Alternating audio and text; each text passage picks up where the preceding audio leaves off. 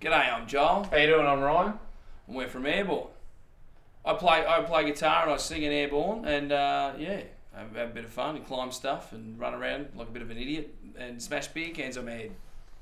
I play drums, and uh, that's pretty much it. I play drums and drink lots of beers.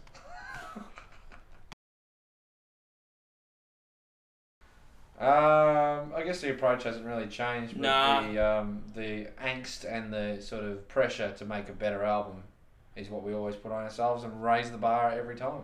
Yeah, you know, we, we, we record a lot of ideas on the road, sound checks on the back of the bus, and riffs and things, and lyrical ideas and melodies and stuff. And then when we get off the road, basically we just we put them all together at, at home and uh, a few beers, and you know, and just we work it out in, a, in the rehearsal room, and and we just basically rock it as a band, and then we just write songs, and then it come album time, we just pick the ones that rock the most.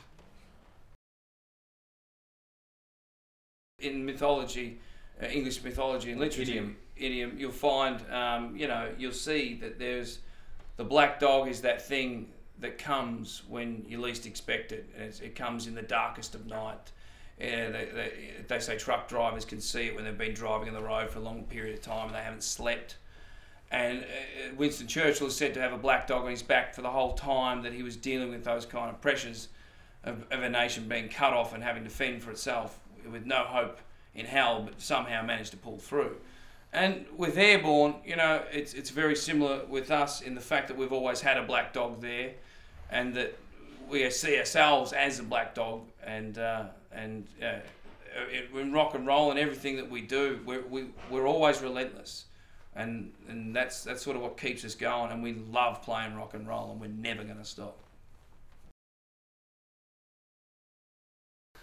Well, basically, we get inspired just because we love to rock, and every time we plug in our instruments, we just, I don't know, even when we, every single time, we just we just play rock and roll. We never play anything else. We just go, yeah, yeah, we just rock out, and that's kind of all we really do. And the song comes out of it in the end, which is which is good. You got a good riff and good beat, and a bunch of dudes that want to drink beer and play rock and roll. Uh, Brian Howes is great. we did interview meetings before the record. We went around, you know, American interviewed a bunch of producers. Second, we walked in the room with Brian. We hit it off, and it was. Uh, uh, we knew that that was, you know, he had his goals as a producer. We had our goals as a band, and together we got together and just uh, made a beast of an album. We'll live it up as a song, basically about you know living hard, living fast, and yeah, having a good time, and just just not looking back. And uh, we think it's a good way to get first song out there. You know, it's just a it's a fist pumping rock and roll song, and uh, I hope you all hope you all crank it up and rock it out. Um, Oh, I guess the, we don't really have favourite tracks right now because the album's so young, and sort of every every track has its own thing. yeah, because we just sort of put them together recently. But um, I mean, I, personally, I love them all, but I mean, I love the opener too, Ready to Rock. And being that it's a 10 year anniversary since the Ready to Rock EP, and this is a reworked version, uh, it's uh, it's just good to have that there, and I really love it. And I don't know, there's, there's something about it, and it looks like we might. I don't know. I don't know what we'll open the show with, but that's definitely the uh, definitely a real contender. So uh, so yeah. Uh, yeah, plans for this year for touring. We plan to go absolutely everywhere we possibly can. Basically, they're they're constantly bringing the dates in and booking them up. You know, they're very busy, uh, and we basically we want to go to countries we've never been to before.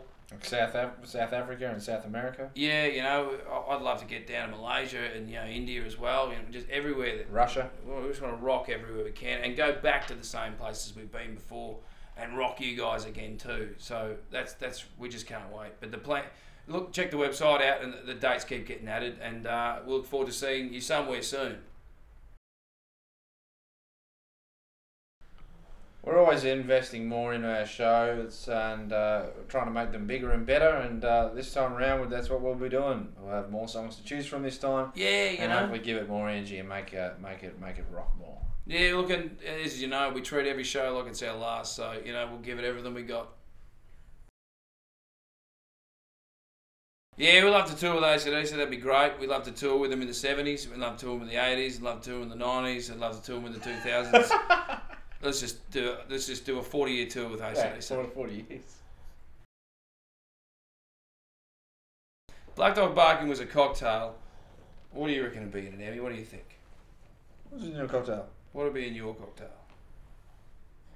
I think it'd make you go like that and just sort of. You just wouldn't really say much anymore. You'd just go and just knock you out. So probably petrol or gasoline if it's American. Just you know, just drink petrol. Great, drink petrol. uh, if a dog is barking at you uh, and it's a big dog, run because it's going to rip your head off. And that you know, it's the advice I got. If it's one of these little ones, just give him a. I think you'll be fine.